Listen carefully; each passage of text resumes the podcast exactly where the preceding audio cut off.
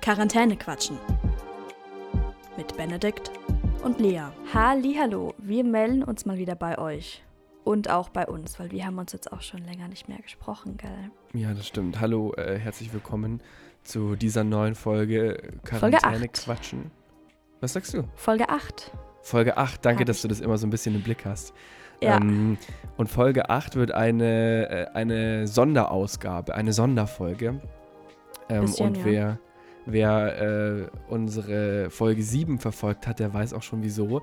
Ähm, wir sind in der letzten Folge auf die aktuelle Flüchtlingsthematik rund um Moria gekommen und haben dann, und im Nachhinein muss ich sagen, zum Glück äh, beschlossen, dass wir an irgendeinem Punkt nicht mehr weitersprechen. Ja, das war echt klug.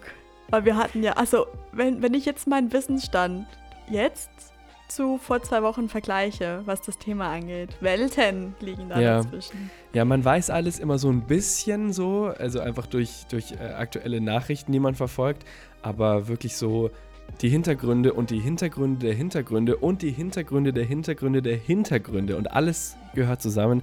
Ja. Es ist ein großes Thema und wir haben Ja. uns tatsächlich vorgenommen, dieses Thema heute hier in dieser Folge zu behandeln. Genau. ja, also nur mal so viel vorneweg schon mal quasi als kleine Warnung. Wer irgendwie äh, wie sonst gute Laune, Jokes und äh, Spaß mit Lea Jokes? und Benedikt erwartet, ja klar, ich mache immer Jokes, du verstehst sie bloß nicht.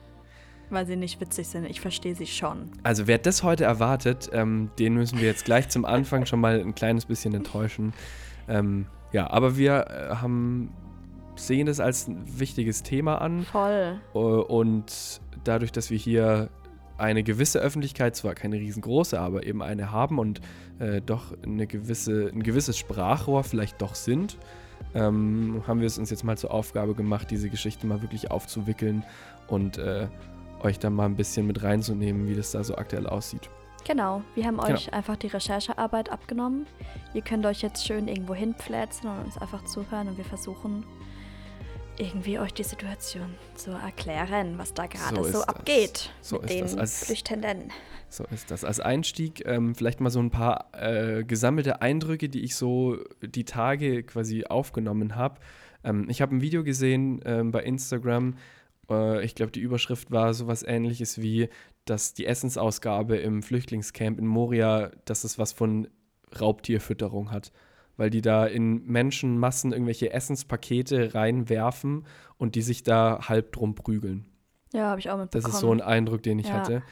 Ähm, dann ist natürlich eine große Frage, was ist, wenn äh, Corona über dieses Camp, ja. äh, um das es heute hauptsächlich geht, äh, Ja. hereinbricht? Also in Moria leben gerade etwa 40.000 Menschen. ja, Und es ist eigentlich nur für unter 10.000 Menschen für angelegt. 3000 sogar. Für bloß. 3000. Also es ist ja. wirklich lächerlich. Ja. Ähm, ich habe ähm, Zahlen auf jeden Fall über 20.000. Also unsere Recher- Recherche, wir haben ähm, bei etablierten seriösen Medien recherchiert, daher kommen unsere Informationen, unsere Zahlen und Fakten. Wir haben es uns nicht selber ausgedacht.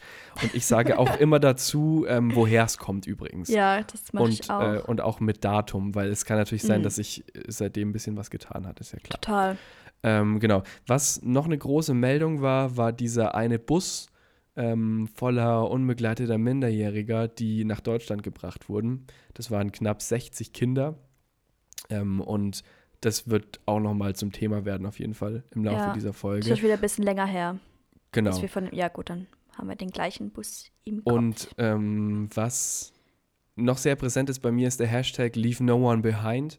Ähm, dieser Hashtag und andere Aufrufe, die kursieren ja auch äh, bei Instagram, je nachdem, in welcher Bubble man da so drinne ist und welchen Ja. Seiten man so folgt, bekommt man das mal mehr, mal weniger mit. ja. Bei mir ist das momentan sehr präsent.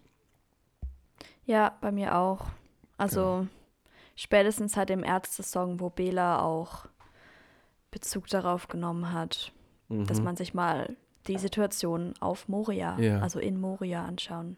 Und sollte. das zeigt ja auch wieder, weil über das, äh, den neuen Ärzte-Song haben wir bestimmt schon vor drei oder vier Folgen gesprochen. Ja. Das zeigt ja auch wieder, wie lang das eigentlich schon wirklich Ja, problematisch total. ist. Und ich meine, das ist ja eigentlich auch schon viel länger so schlimm.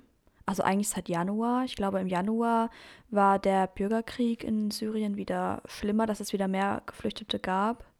Und ich glaube, seitdem spitzt sich das eigentlich immer weiter zu. Genau. Und jetzt kommt eben auch noch Corona dazu. So, das ist so Ja. ein bisschen der Punkt. Ja. Ähm, ich würde mal ganz kurz einmal, damit wir alle auf dem gleichen Stand sind, so ein bisschen die Grundsituation erzählen und du grätscht einfach rein und ergänzt, wenn dir yes, irgendwas einfällt. yes. Also, wie schon eben von dir kurz angeschnitten, äh, Moria ist ein griechisches Flüchtlingslager. Es liegt im Landesinneren der Insel Lesbos. Ähm, und man muss sich das so vorstellen wie eine riesige Siedlung aus Zelten und Wellblechhütten und Containern und unter Plastikplanen leben da eben Zehntausende Menschen zwischen Müll, ohne Heizung, ohne Strom, ohne fließend Wasser.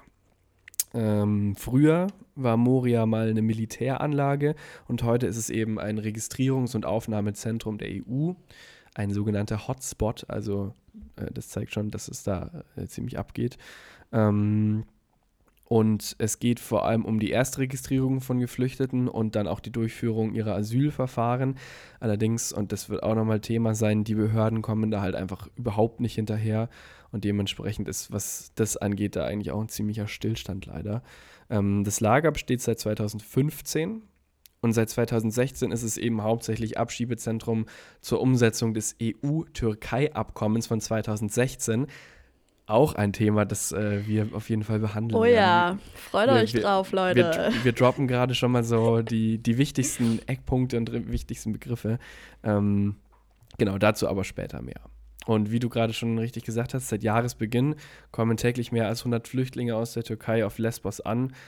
Und ähm, die Situation, es gibt auch noch andere Lager, aber wir konzentrieren uns heute eben auf Moria. Die ist da einfach katastrophal. Es gibt Ja. viel zu wenig ärztliches Personal. Die Grundversorgung ist nicht gesichert. Es kommt immer wieder zu Bränden, auch zu Brandstiftungen. Es gibt Auseinandersetzungen mit Sicherheitskräften. Es gibt da Proteste gegen die Lebensbedingungen im Lager, was man mehr als verstehen kann. Und das alles war vor Corona. So, und jetzt kommt noch die Pandemiegefahr dazu. Ja, Äh, die Leute da sind unter Ausgangssperre, so wie wir auch, aber das funktioniert halt einfach nicht in einem vollkommen überfüllten Flüchtlingscamp. Also die Hygiene ist eine Katastrophe, Abstand, das ist alles nicht möglich und dementsprechend ist die Panik natürlich auch groß und wächst. Und Ja. ähm, also was, was Organisationen wie zum Beispiel Ärzte ohne Grenzen fordern, ist eine Notevakuierung, dass diese Menschen verteilt werden, aus diesen Lagern rausgebracht, ausgebracht werden. Ähm, ich habe so einen, einen Fakt gefunden. Auf einen Wasserhahn kommen 1300 Menschen. Und die haben Ah. dann noch nicht mal Seife. Also, und hunderte Menschen teilen sich eine Dusche und eine Toilette. Ähm, ja, das ist mal so die, die Situation da Ja. gerade.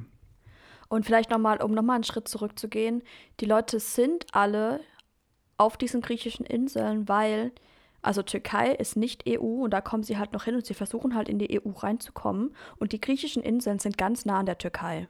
Und nach diesen griechischen Inseln kommt dann das Mittelmeer und ja, dann kommt halt die EU. Klar, die griechischen Inseln sind auch schon EU, aber da werden sie eben festgehalten. Genau, das liegt einfach tatsächlich an der geografischen Lage. Ja. Griechenland ist einfach für viele die erste europäische Anlaufstelle so für die Geflüchteten. Ja. Und von der Türkei kann man, also Lesbos, ich habe es mir vorhin mal kurz in Maps angeguckt, das ist Ja. wirklich so nah an der Türkei, da Total. kannst du, kannst du quasi rüberwinken. Da Ähm, gerade sagst drüber schwimmen. Nee, oh Gott, ich versuche, ich mache wirklich jetzt heute, heute sind mir die Witze, nach der ausführlichen Recherche sind mir echt die Witze ein Ja. bisschen vergangen gerade. Ja, Ähm, genau, und die Menschen haben eben zwei Möglichkeiten. Entweder äh, sie nehmen diesen Seeweg oder sie versuchen es eben über die Landesgrenze. Ähm, dazu würde ich aber später auch nochmal kommen, Mhm. weil da gab es äh, im Februar auch nochmal äh, Mhm. äh, eine Situation, die sich zugespitzt hat. Genau. Ähm, vielleicht erstmal so viel dazu. Ja. Dann Flüchtlingspakt. Ja, wollen wir schon? Ja? Also Oder quasi, es, was? es wäre jetzt quasi so, dann würden wir jetzt ja quasi nach 2016 zurückspringen Ja, und erstmal von der aktuellen Situation weg. okay. Ich hätte noch äh, ein paar Sachen zur aktuellen Situation. Wir können aber Ja. auch das quasi von hinten aufrollen, wie du magst. Nee, mach ruhig aktuelle Situation. Okay. Ähm, dann würde ich mal von einem aktuellen Appell kurz berichten. Ja, Ähm, und zwar gab es einen Appell, äh, berichtet wird darüber, äh, hat unter anderem die Tagesschau in einem Artikel vom 17.04. Ähm, und zwar ein Appell der Bewohner äh, an die EU und verfasst wurde dieser Appell eben von zwei Initiativen. Und dieser Appell besagt vor allem, dass die Menschen da Europa brauchen, um zu überleben. Also wenn Corona eben über dieses Camp kommt, dann haben vor allem Alte und Kranke absolut keine Chance. Also für die wäre Corona wie ein Todesurteil. Ähm, wie schon gesagt, die können kaum Abstand halten, die können sich nicht schützen, die können auch nicht wirklich behandelt werden. Es gibt da äh, so wenige Ärzte und Pfleger für diese Menschen und auch Medikamente und so. Das ist alles ein totales Problem. Und deswegen äh, steht in diesem Appell eben, dass alte, kranke, verletzte und Kinder die Lager sofort verlassen dürfen. So, das ist quasi der wichtigste Punkt für die. Ähm, unter den Leuten sind, zumindest laut EU, so 1600 besonders schutzbedürftige Kinder. Und schon vor der Corona-Krise hatten sich äh, EU-Mitgliedstaaten eben darauf geeinigt, diese Kinder aufzunehmen. Äh, und das ist auch eben passiert im sehr, sehr kleinen. Dieser eine Bus von Minderjährigen, die nach Deutschland gekommen sind, sind eben aus dieser Gruppe. Das Problem ist aber, seit es jetzt die Corona-Pandemie gibt, haben alle irgendwie mit sich zu tun und Probleme und seitdem ist dieses Verfahren wieder ins Stocken gekommen. Ja, also sie sagen halt echt, ähm, die, also Anführungsstrichen, Zitat, die humanitäre Aufnahme von Flüchtlingen aus dem Land ähm, setzt Deutschland gerade aus während der Corona-Krise. Ja. Da diese Corona-Krise aber noch Monate gehen wird, ist es so, also das kann man echt nicht verantworten, einfach zu sagen, ja, nee. Also für mich klingt das irgendwie so, als wäre das nur so eine Ausrede. Ah, ja, nee, das finde ich nicht. Das finde ich nicht. Da muss man wieder ein bisschen vorsichtig sein. Mhm. Weil bei all der ganzen Situation, es, es fällt mir sehr schwer, niemanden Böswilligkeit zu unterstellen. Ne? Ja, mir also, auch. Oder auf jeden Fall Kalkül, das auf jeden Fall.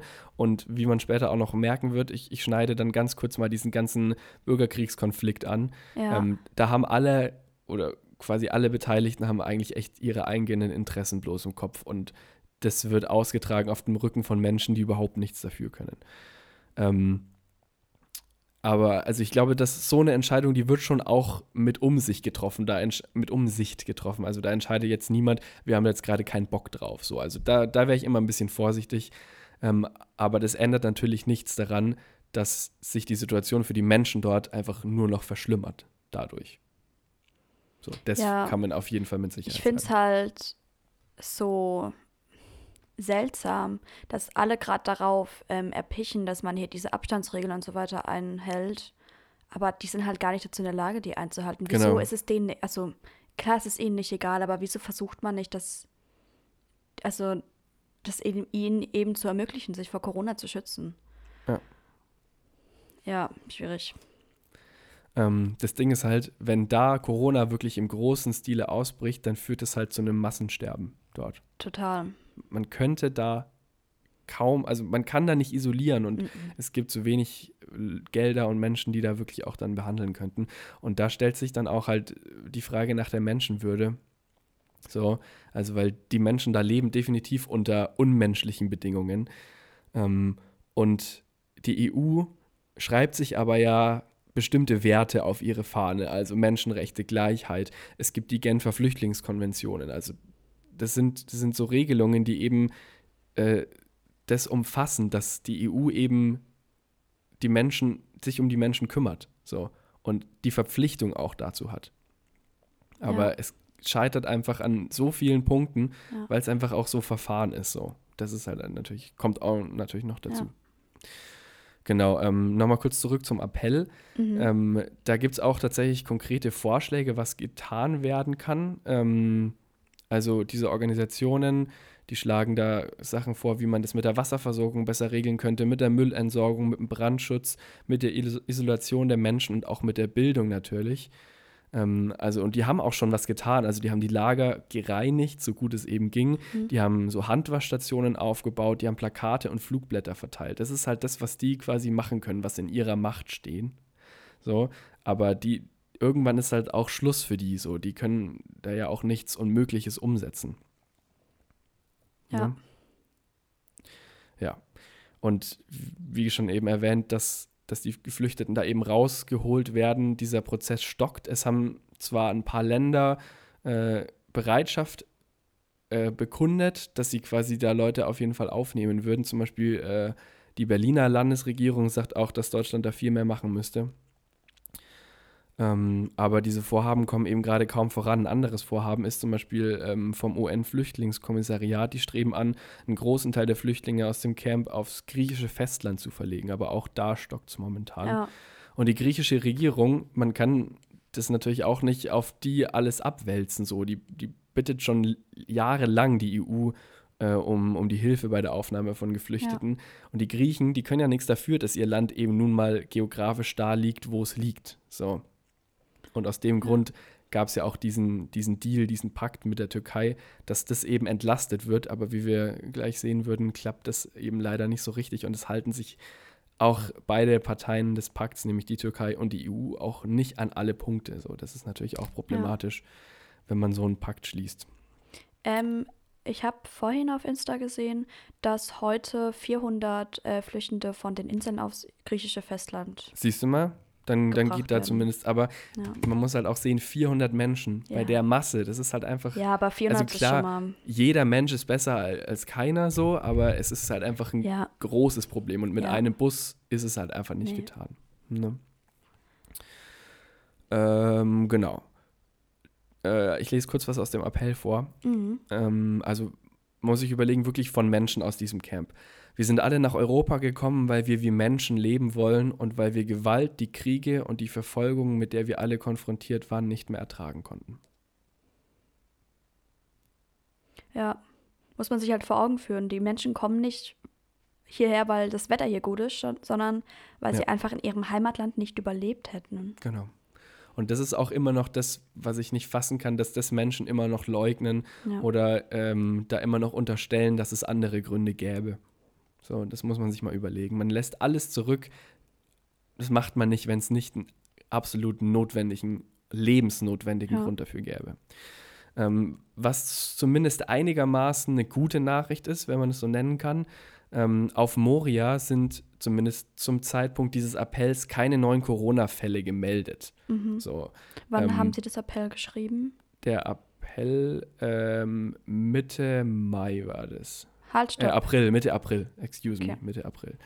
Ähm, aber das heißt natürlich nicht, dass das Camp dadurch sicher ist, weil es kommen ja da auch neue Menschen an, ja. die ähm, dieses Virus da einschleppen könnten. Ja. Oder es sind da ja auch ganz viele Helfer vor Ort. Ja. Ähm, so, also die Gefahr ist natürlich weiter vollkommen groß. Aber zum Glück muss man sagen, ähm, ist es so, dass äh, momentan keine, äh, nicht viele Fälle dort gemeldet sind. Genau. Mm. Es gibt eben die vorhin auch schon mal erwähnten äh, Menschen- und Flüchtlingsrechte, die international garantiert sind. Und die EU ist eben, also es ist eine Aufgabe der EU, dafür zu sorgen, dass die auch äh, durchgesetzt werden. Und in dem Appell heißt auch, dass die Lager eben dagegen verstoßen würden. Ähm, ja, und letztendlich sagt der Appell vor allem, die EU darf uns nicht alleine lassen damit, weil alleine ist es nicht zu bewältigen. Ist es nicht. Ja. Also weder für die Behörden dort, ähm, noch für die NGOs, noch für die Bewohner. Ja. Das ist, äh, Und genau für sowas klar. gibt es ja die EU auch. Dass man genau. sich gegenseitig hilft. Exakt, das ist die Idee des Ganzen. Ja. Mal ganz einfach ausgedrückt. Ja. Weil sich gegenseitig helfen ist nämlich was Gutes. So, das ist immer so, ja. Jetzt habe ich viel geredet. Ähm, passt gerade was von, von deiner Recherche, was du gerade einstreuen kannst? Nee, ich habe halt mir überlegt, ähm, wieso man denn nicht einfach die ganzen Flüchtenden gerade aufnimmt. Das war so mein, mein, meine Hauptfrage, ja. nach der ich recherchiert habe. Und dann, ja, also mit, mit meinen Punkten müsste man tatsächlich mal mit diesem Flüchtlingspakt anfangen. Okay, dann lass uns doch mal, dann lass uns doch mal ähm, jetzt zum. Ich habe noch eine ganz kurze Info. Ja dann, dann schließe ich das quasi ab äh, von der Tagesschau noch ja. vom 3. April, die da über das schleppende Krisenmanagement der EU vor allem berichtet. Mhm. Ähm, am Eingang des Camps steht jetzt ein medizinischer Container. Und da können äh, Leute isoliert und behandelt werden. Ah, ein, ein Container. Per mhm. ähm, und äh, die Frage, die sich dann einfach stellt, ist, worauf die EU eigentlich wartet, so, weil es bleibt keine Zeit mehr.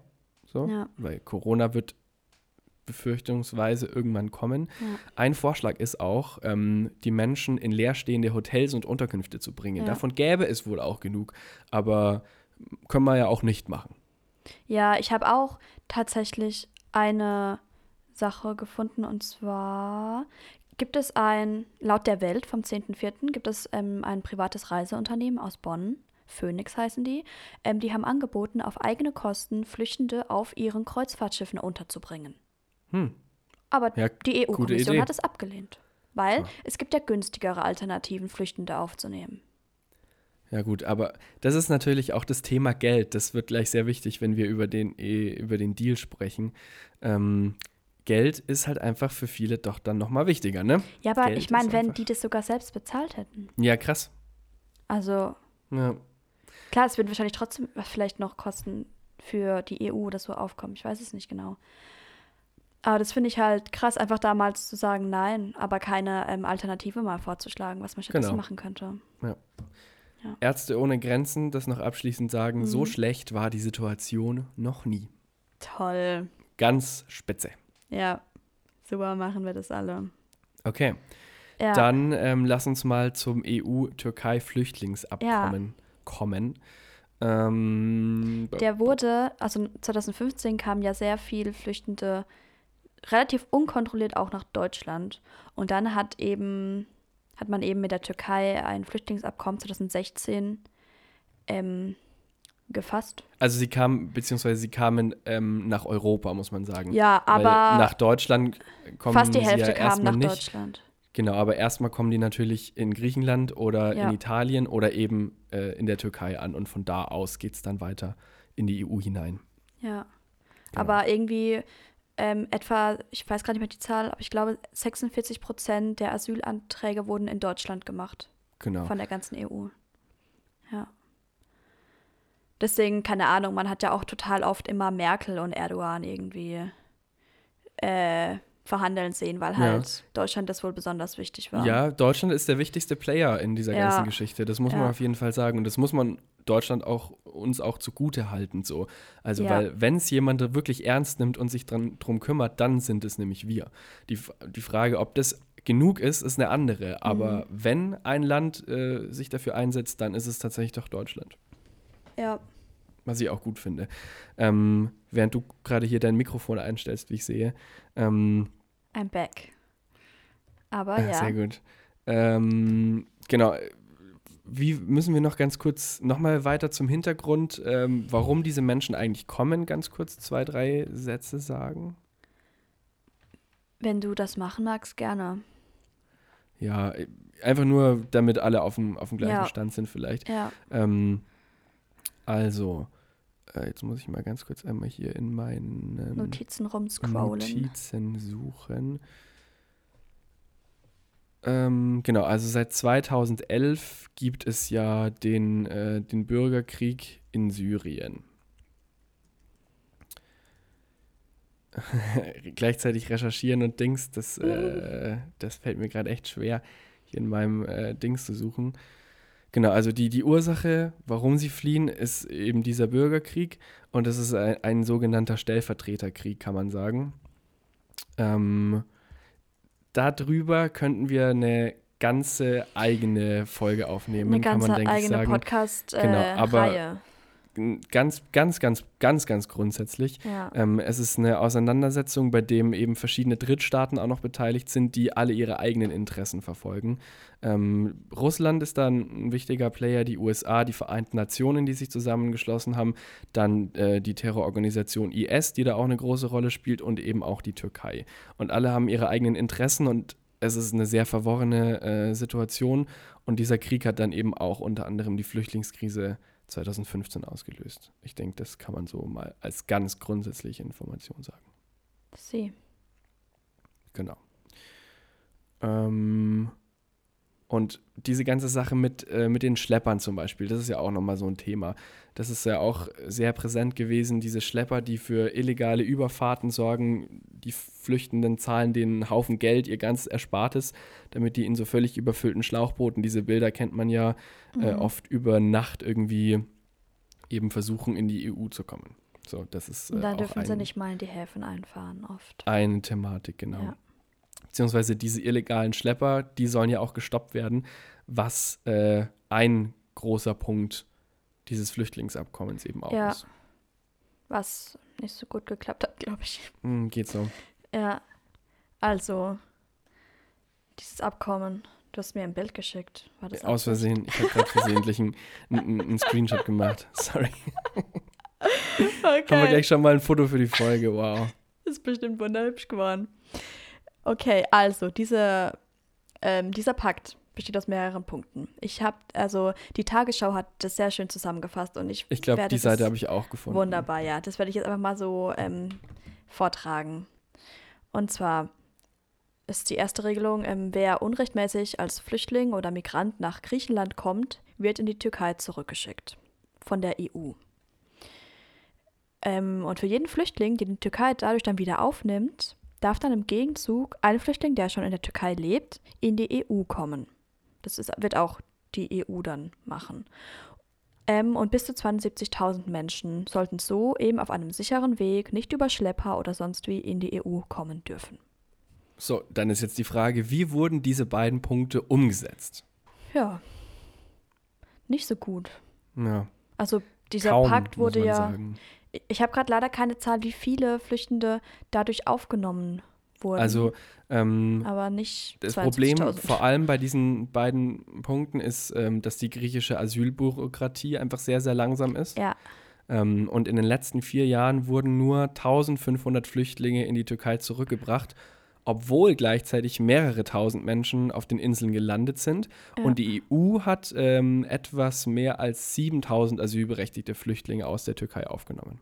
Also ein Ungleichgewicht, das hier Ja. auch schon mal entstanden ist. ja. Schon mal Pakten sieht nicht so gut aus mit der Nee. Einhaltung.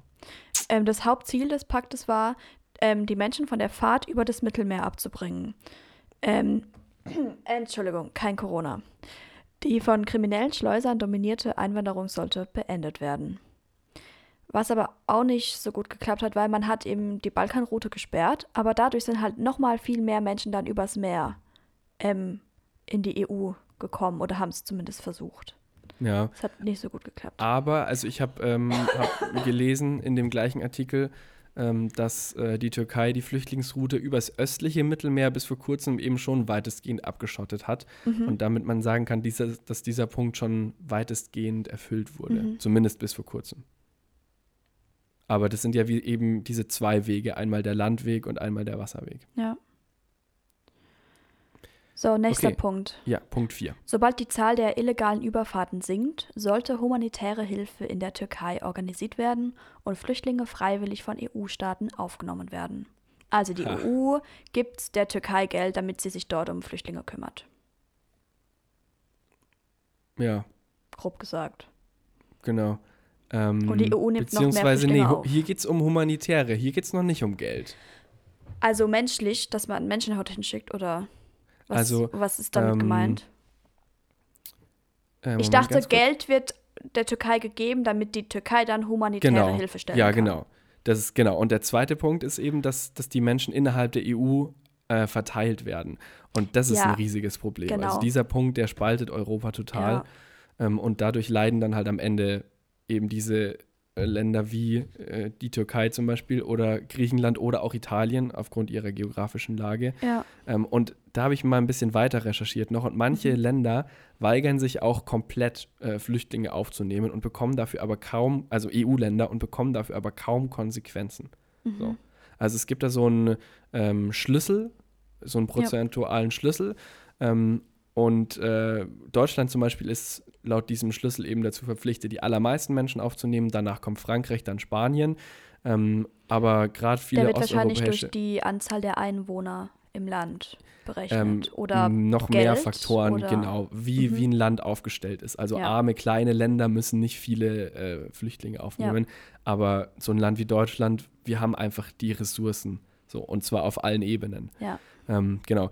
Aber so osteuropäische Länder wie Polen, Tschechien oder die Slowakei wehren sich zum Beispiel dagegen, ähm, Mhm. obwohl die locker welche aufnehmen könnten und teilweise handelt es sich da um echt nur ein paar hundert Menschen. Also das ist dann Ja. teilweise 0,4 Prozent laut diesem Schlüssel. Das sind dann echt halt ein paar Menschen, wirklich ist wenig. Ja.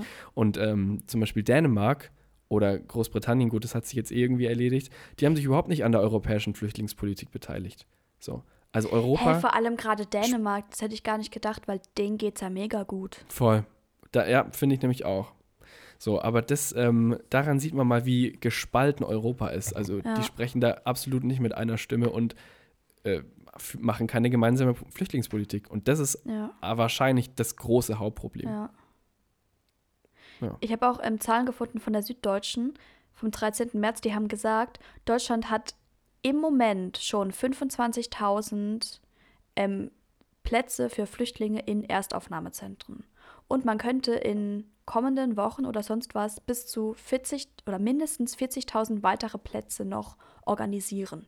Ja.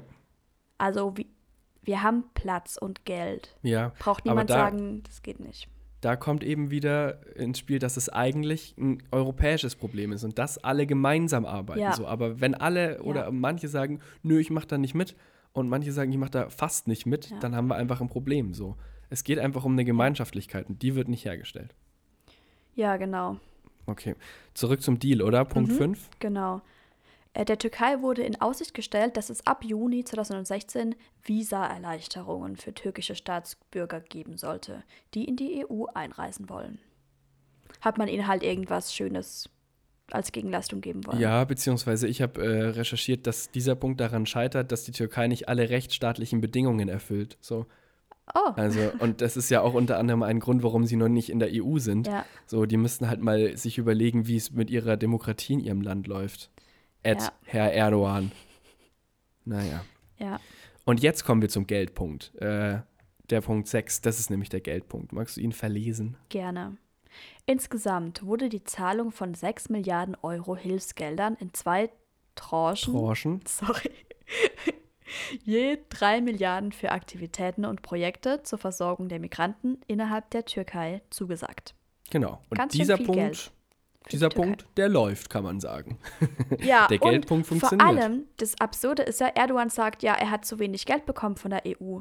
Ja. Und es stimmt halt überhaupt nicht. Genau. Wobei man sagen muss, das Geld kriegt nicht er, das kriegt nicht der türkische Staat, ähm, sondern diese Mittel sind vertraglich gebunden und die gehen an Projekte und Hilfsorganisationen. ja, aber trotzdem. für die Flüchtlingshilfe. Genau, Ja. natürlich. Ja. Ähm, also insgesamt 6 Milliarden und äh, Stand Anfang März ähm, wurden 4,7 davon vergeben und 3,2 sind schon ausgezahlt. So, also ähm, die EU erhält sich an den Punkt 6 dieses Deals Ja. und, äh, und gibt Geld. So, das, das funktioniert. Ja. Hey. Punkt 7 und 8. Die gemeinsame Zollunion sollte ausgebaut werden und die EU-Beitrittsgespräche mit der Türkei wiederbelebt werden. Hat sich erledigt, weil die Türkei will gar nicht mehr in die EU. Seit, Ja. Eh, keine Ahnung mehr wann. Ja, diese Gespräche liegen auf Eis. In der Zeit ist auch viel passiert, unter anderem Böhmis äh, wundervolles, äh, vo- wundervoller lyrischer Erguss. Ja, Ähm, aber es geht auch um wirklich ernsthafte politische Fragen, wie zum Beispiel die ungeklärte Frage der Teilung Zyperns. Ich mache dieses Fass jetzt nicht auf, aber es ist Mhm. ein Konflikt, der da auch noch schwelt. Ähm, also so verschiedene politische Probleme stehen äh, diesen Gesprächen eben im Weg. ja. Und letzter Punkt. Zudem wollte man gemeinsam an einer Verbesserung der humanitären Lage im Kriegsgebiet in Syrien arbeiten.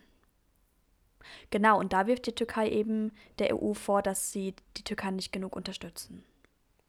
Ja, also es gibt da schon diplomatische Bemühungen, die bewirken aber nicht wirklich viel. Also es gab zum Beispiel im Oktober 2019 ein Treffen von Putin, Erdogan, Merkel und Macron.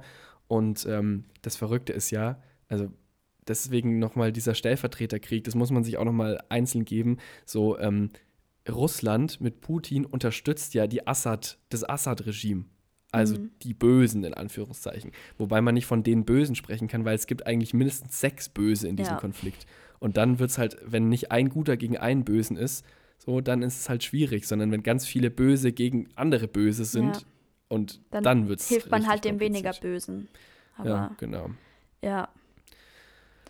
Ja, also ähm, ich denke, Fazit Flüchtlingsstil, ähm, die Kritik an der Türkei sind mehr als berechtigt, ähm, aber auch die EU hat sich nicht an alle Punkte gehalten, muss man sagen, was aber an den von uns gerade eben erwähnten äh, Faktoren liegt. Also es ist halt einfach nun mal nicht so leicht. Ähm, Aber der am häufigsten kritisierte Punkt, nämlich diese Gelder, diese Hilfsgelder, da gibt es keinen Grund, sich zu beschweren, Nee. denn die fließen ja. Ja. So sieht das aus.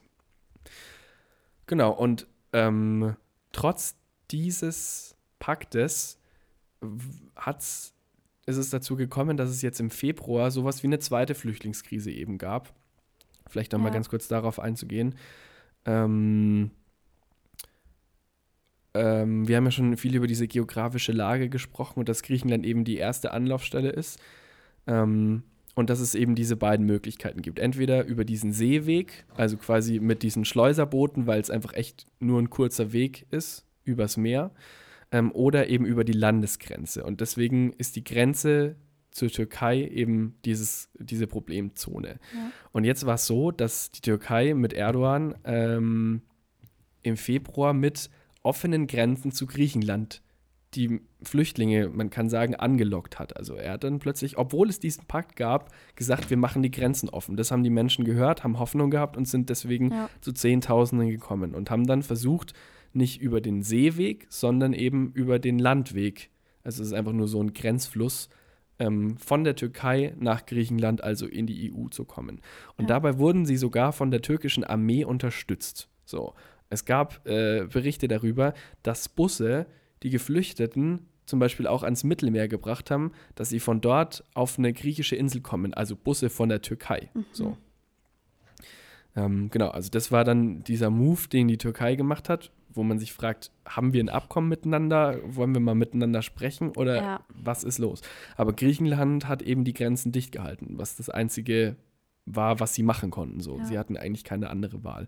Und die ganze Gefahr dabei, was man ja immer noch nicht vergessen darf, es geht ja hier nicht nur um, äh, um, um äh, die Gelder oder sonst was, sondern es geht immer noch um Corona. So, wenn da so ein Haufen von Menschen kommen, die sich selber nicht schützen können, die können dieses Virus natürlich mitbringen. Und wie schon erwähnt, wenn das in Moria ausbricht, in diesem Camp, ist einfach Good Nacht, Gattentürler. So.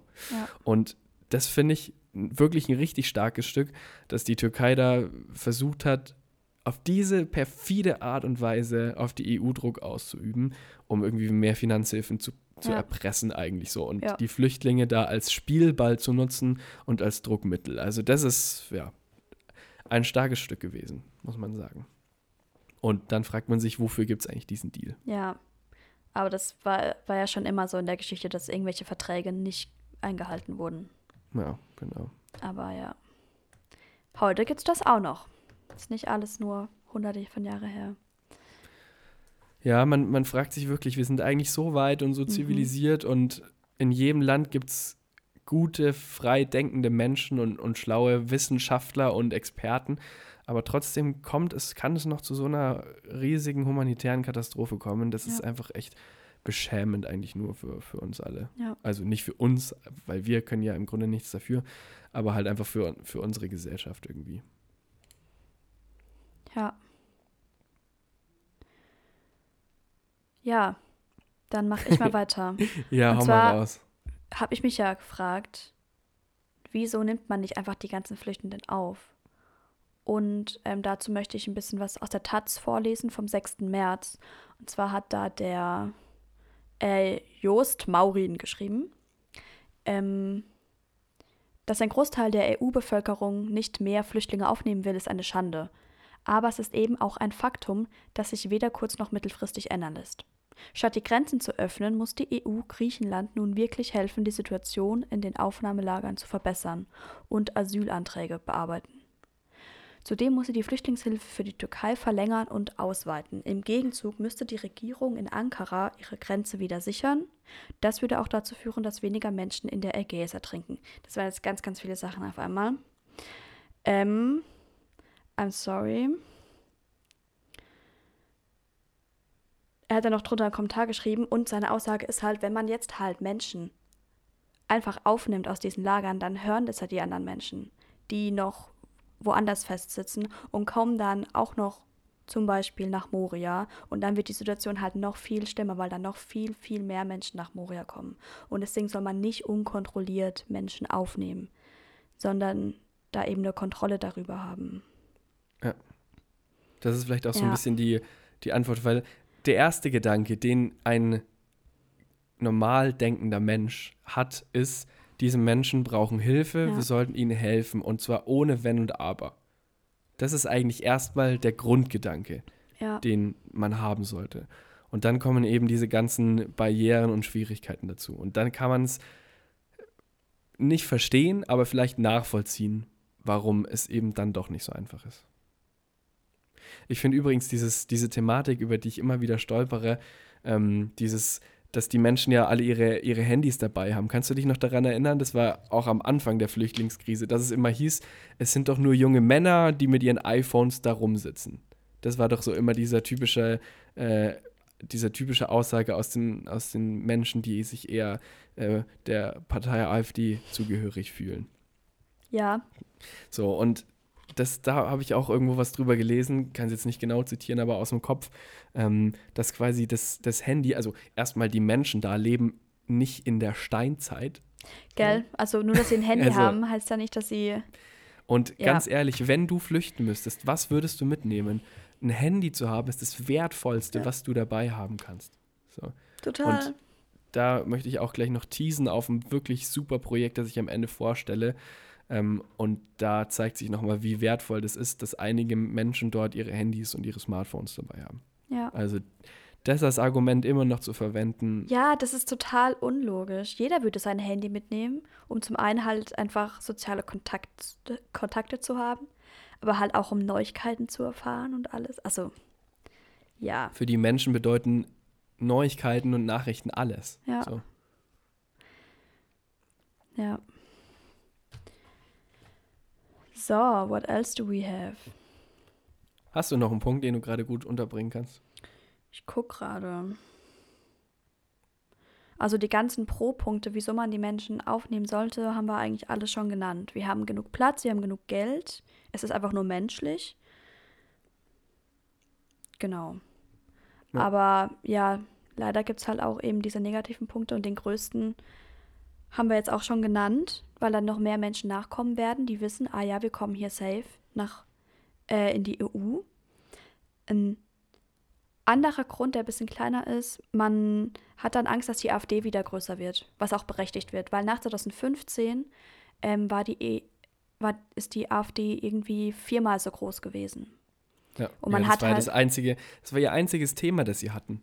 Ja, Nur deswegen wurde sie so stark. ja. Die kennen sich auch bei mit nichts anderem wirklich aus. Nee. Und das merkt man auch bei ihrer parlamentarischen Arbeit. Also die stellen teilweise abstruse Anträge, die überhaupt vorne und hinten keinen Sinn ergeben. Also klar, die müssen jetzt auch politisch ganz normal arbeiten, aber sie sind einfach immer nur stark und laut, wenn es darum geht und haben sonst nichts zu sagen. Ja. Nichts. Und auch nicht zu dieser Corona-Krise jetzt gerade.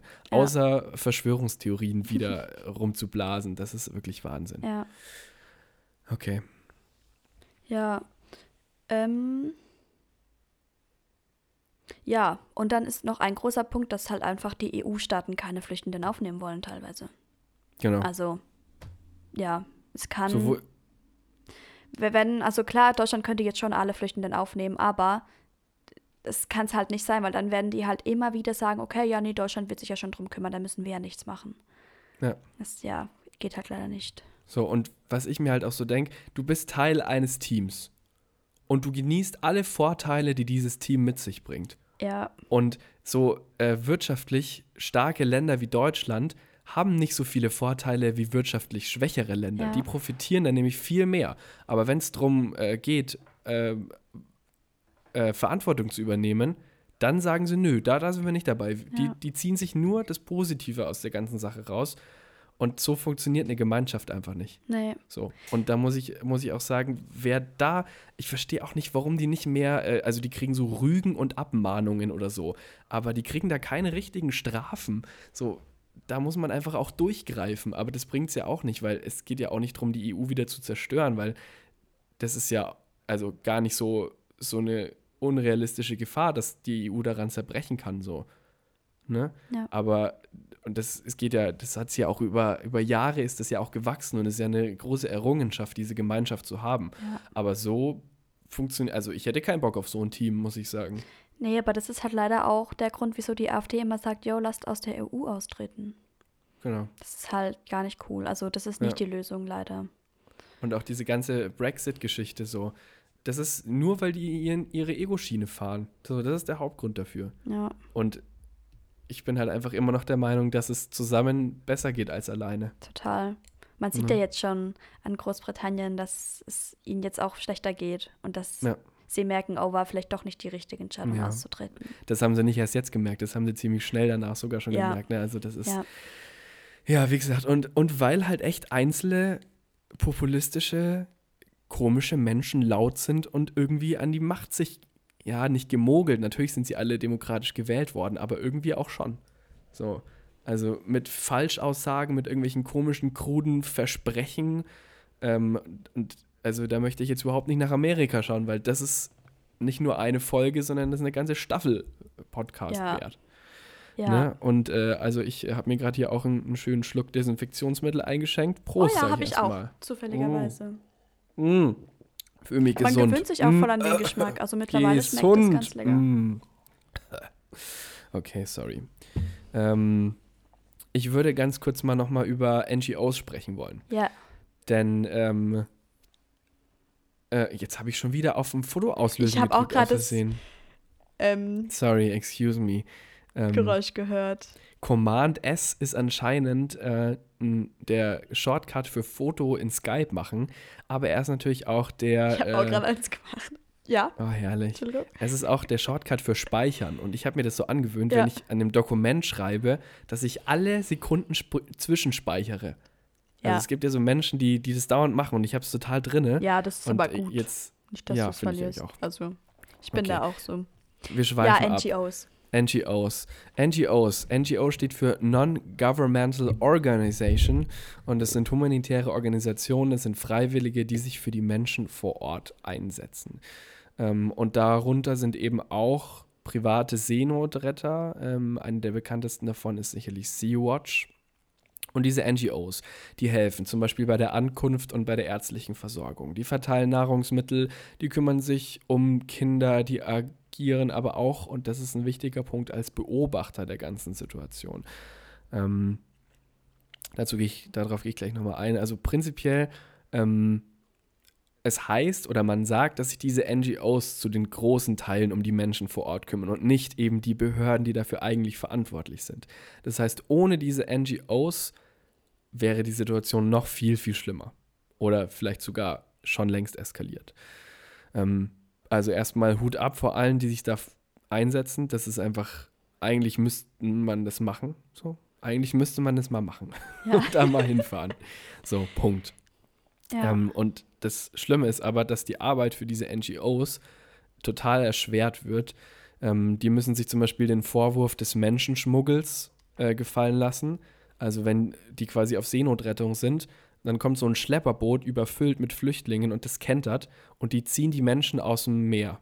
ja. So, weil das ist das, was Seenotretter machen. Dann heißt, dann wird, wird ihnen dafür Menschenschmuggel vorgeworfen. Das, was eigentlich die Schlepper tun. So, also diese NGOs werden kriminalisiert.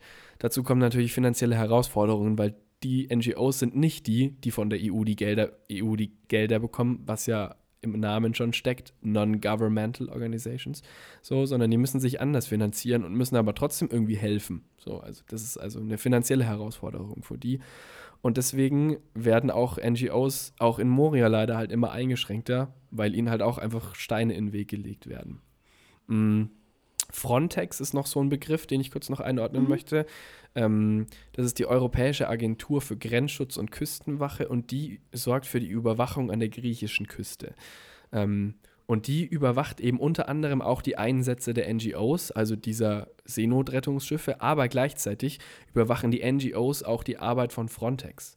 So, und das ist auch wichtig, also dass die NGOs da wirklich einfach unterwegs sind, die Situation beobachten und veröffentlichen, also quasi eine gewisse Art von Journalismus betreiben, sodass die Öffentlichkeit erfährt, wenn zum Beispiel so Organisationen wie Frontex Scheiße bauen und das kommt auch vor. Also Frontex wurde zum Beispiel immer wieder, äh, wurden sogenannte Pushbacks vorgeworfen, ähm, was bedeutet, Flüchtlinge in nicht-europäisches Gewässer zurückzudrängen, so, also dass die quasi nicht durchgelassen werden. Ähm, was bedeuten würde, dass Flüchtlinge keine Möglichkeit auf eine Asylanhörung in der EU hätten, die aber zurückzudrängen, ist rechtswidrig. So, obwohl Frontex eigentlich ähm, eine europäische Agentur ist. So, und um sowas aufzudecken, sind eben auch NGOs Ja. da. Genau. Ähm, konkret, ähm, was NGOs in Moria machen, ähm, da sind Übersetzer dort, die sind für Essensverteilung mitverantwortlich, für eben schon erwähnt Seenotrettung, aber auch für sowas wie psychische und medizinische Hilfe, für Freizeit- und Bildungsangebote, für Kinderbetreuung, die helfen bei Behördengängen und bei Rechtsfragen. So. Also das sind einfach so die wichtigsten Punkte, die diese Menschen dort gebrauchen können. Ähm, über 70 NGOs mit Helferinnen und Helfern aus aller Welt arbeiten äh, momentan auf Lesbos, um, ähm, wie ich jetzt gelesen habe, beim Deutschlandfunk vom 27.05. Ähm, äh, wo war's? Um die Auswirkungen der europäischen Flüchtlingspolitik erträglicher zu machen. Finde ich eine ganz interessante Formulierung. Ja. Ähm, genau, also man kann wirklich sagen, dass die geflüchteten Menschen auf die NGOs absolut angewiesen sind. Ähm, ja, vor allem eben auch in Moria momentan. Ja. Genau, so viel zu NGOs. Das war mir auf jeden Fall noch Ja. wichtig, das zu erwähnen. Ansonsten wäre ich dann quasi bereit für ein kleines Fazit. Ja, ich auch. Ich habe schon wieder Schon ein Foto wieder? gemacht. Aber wie gesagt, das Lass ist doch mein, mal, mein mach Tick. mal die Kamera ein bisschen nach unten und dann Das machen wir jetzt mal Tick. ein schönes. Also, äh, du meinst damit mein- man nicht nur deinen Kopf sieht, sondern auch ein bisschen was von deinem Körper. Das sieht, ähm, oder Ach so. so. Okay. So, Mhm. Okay, so. ich habe hab jetzt aber nicht gelächelt, weil heute die Nee, Folge ich habe auch nicht gelächelt. Ich kann gleich gar nicht Lächeln. Heute machen wir eine ernsthafte, eine ernst, Ja. ernsthafte Folge. Okay.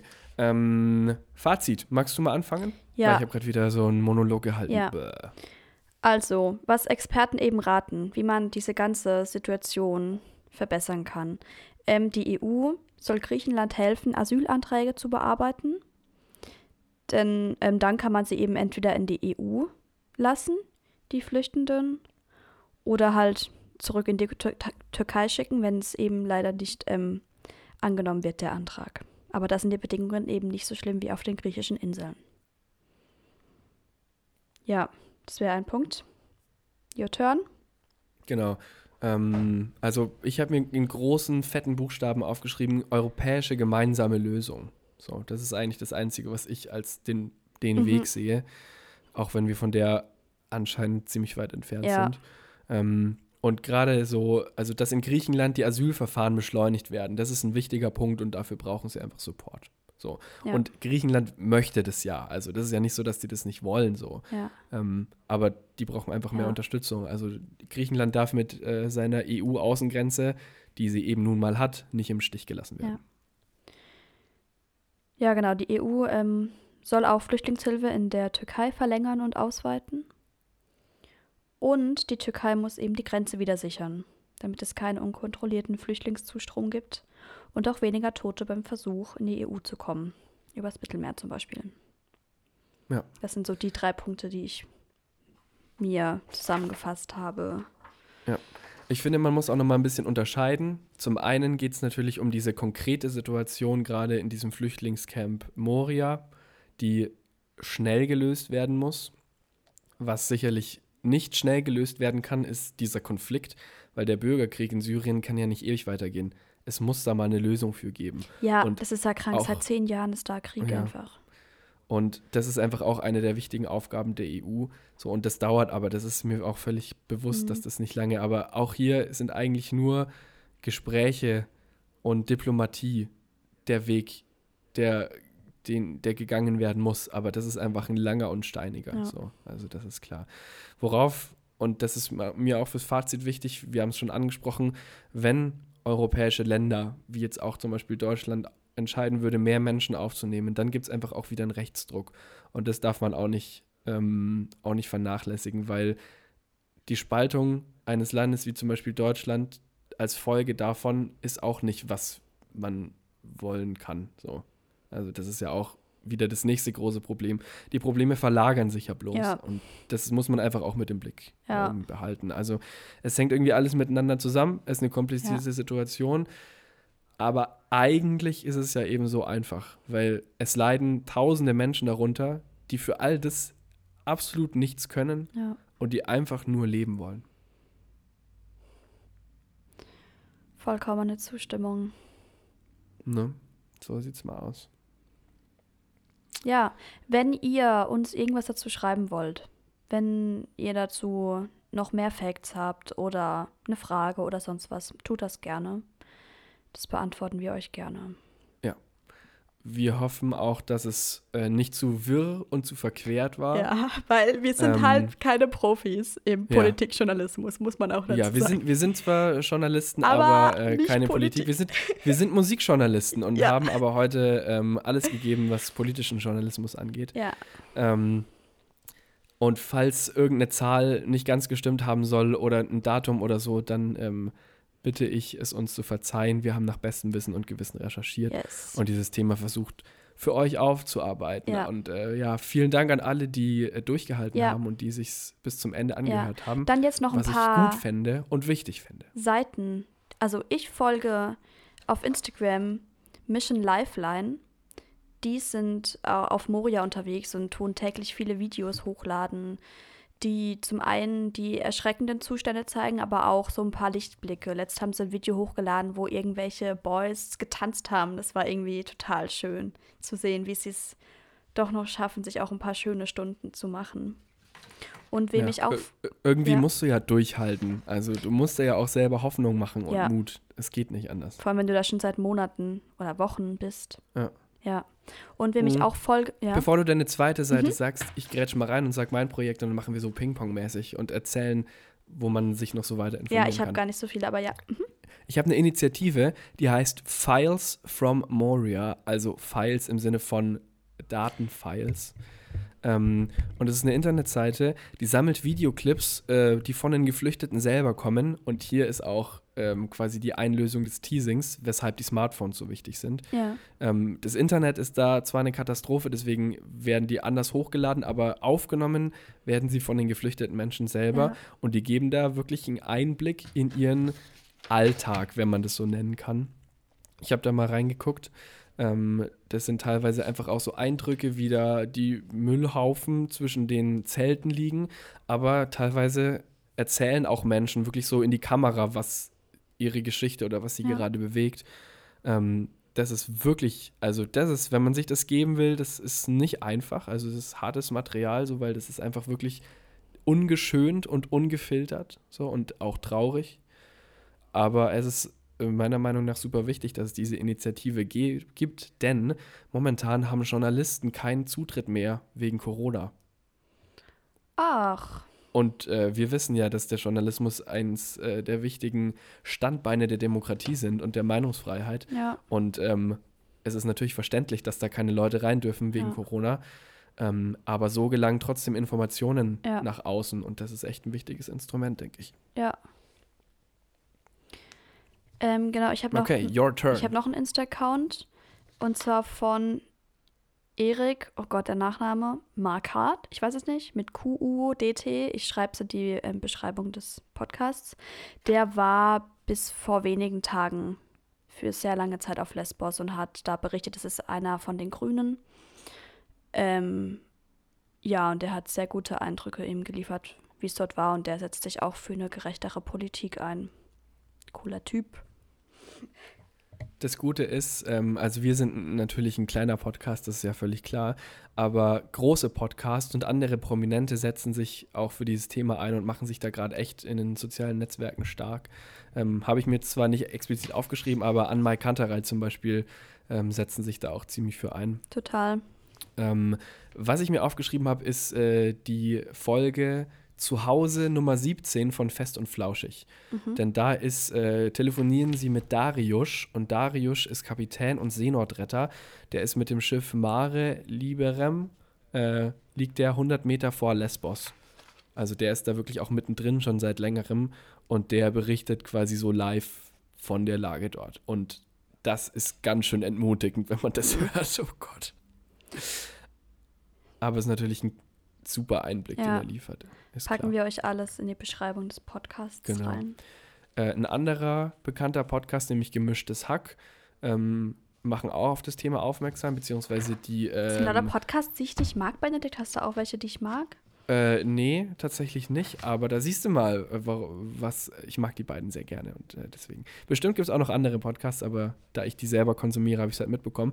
Ein gemischtes Hack hatte äh, jetzt Jubiläum, die haben 100 Folgen aufgenommen und Mhm. haben da so eine Box zugemacht, halt so eine Jubiläumsbox. Und äh, pro 5 Euro, äh, pro Box gehen 5 Euro an die Organisation Seebrücke. So, also auch so eine NGO. Und dann gab es bisher zwei ähm, so Festivals, so äh, Streaming-Festivals bei Instagram. Mhm. Einmal das Social Sofa Festival. Ähm, und das, äh, da wurden dann auch Spenden eben gesammelt, was Organisationen vor Ort zugutekommt. Und äh, von Viva Con Agua gab es jetzt schon zum zweiten Mal das Stream for Water Festival, auch so ein Livestreaming-Festival.